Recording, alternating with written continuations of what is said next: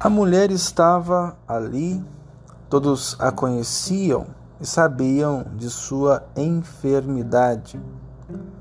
Não sabemos o que ela pensava enquanto o Mestre falava. Pelo menos em voz alta, ela não pediu nada. Mas Jesus viu sua limitação, compreendeu seu sofrimento e curou-a.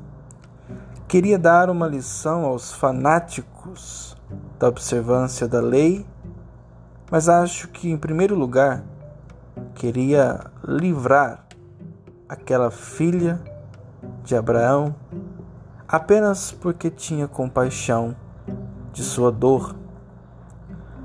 A ação de Jesus chama à conversão, mas é preciso ouvir sua voz e não a do chefe da sinagoga, que ficou furioso com o que Jesus havia feito.